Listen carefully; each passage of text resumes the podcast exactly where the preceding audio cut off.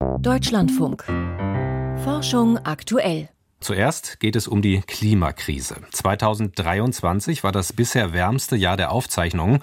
Und noch bis vor kurzem war die Frage, ob es nicht zum ersten Mal 1,5 Grad wärmer war als in vorindustrieller Zeit. Das ist bekanntlich die Schwelle, die wir laut Pariser Klimavertrag nicht überschreiten sollten. Nach den vorläufigen Auswertungen der Messdaten war das wohl noch nicht so. Eine Studie im Fachjournal Nature Climate Change wirft jetzt allerdings die Frage auf, ob die Temperaturen in Ozean und Atmosphäre in Wahrheit nicht schon viel stärker gestiegen sind als bisher angenommen. In Fachkreisen schlägt die Studie schon jetzt hohe Wellen. Volker Mrazek erklärt warum. Aus den Skeletten uralter Meeresschwämme in der Karibik lässt sich Sensationelles ablesen, wenn es denn stimmt, was in der neuen Studie steht und wovon Malcolm McCulloch überzeugt ist. Der Geochemiker gehört zu den Autoren und leitet das Ozeaninstitut an der Universität von Westaustralien. Die globale Erwärmung ist ein halbes Grad Celsius stärker als nach den Schätzungen des Weltklimarates IPCC und der Temperatur Temperaturanstieg bereits viel höher, als wir glauben. Die 1,5 Grad Schwelle, unter der wir laut Pariser Klimaschutzabkommen möglichst bleiben sollten, wurde schon 2010 bis 2012 überschritten. Heute sind wir mindestens 1,7 Grad Celsius über dem vorindustriellen Niveau. Die globale Erwärmung von Ozean und Atmosphäre durch den Ausstoß von CO2 und anderen Treibhausgasen hat demnach schon 1865 begonnen und nicht erst im 20. Jahrhundert. Deswegen, so McCulloch, müsse man mehrere Zehntel Grad hinzuaddieren als eine Art Hitzehypothek aus der Frühphase der Industrialisierung. Der IPCC betrachtet die Jahrzehnte von 1850 bis 1900 noch als vorindustriell. Einfach auch deshalb, weil aus dieser Zeit kaum instrumentelle Messungen vorliegen. Aber wir wissen sehr wohl, dass der CO2-Gehalt der Atmosphäre schon damals zu steigen begann. Eine Erwärmung in der zweiten Hälfte des 19. Jahrhunderts ist also keine Überraschung.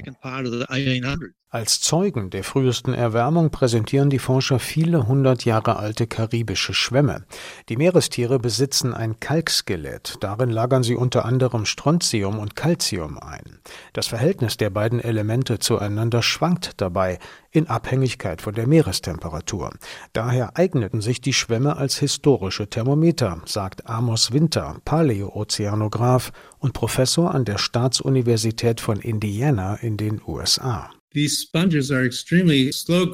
Diese Schwämme wachsen extrem langsam. Ein 10 Zentimeter kleines Exemplar kann 400 Jahre alt sein. Wir können aus ihnen Temperaturen mit einer zeitlichen Auflösung von zwei Jahren herauslesen. Das ist ziemlich verblüffend.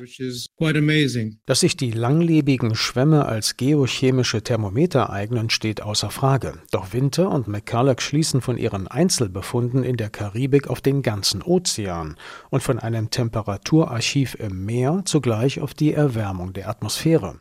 Denn sie sagen, die chemischen Signale aus den Schwämmen deckten sich vorzüglich mit der Entwicklung der globalen Lufttemperatur seit 1964.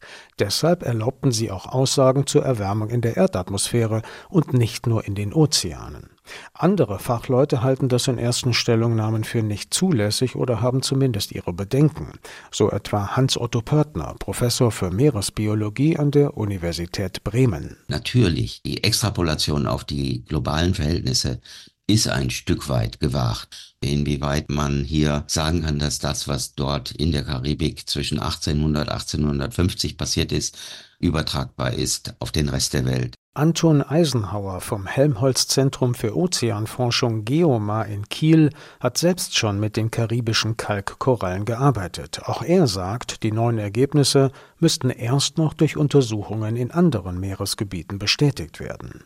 Gehen die Studienautoren also zu weit mit ihren Behauptungen oder sind wir tatsächlich schon bei 1,7 Grad angelangt? Für die Auswirkungen des Klimawandels sei gar nicht relevant, ob die Erwärmung schon früher eingesetzt habe, betont Hans Otto Pörtner.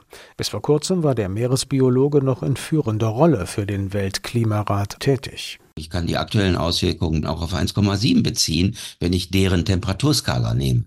Die Bedrohung für die Menschheit liegt in den Auswirkungen. Und die seien heute schon so ausgeprägt, dass eh alles getan werden müsse, um jedes weitere Zehntel Grad Erwärmung zu vermeiden.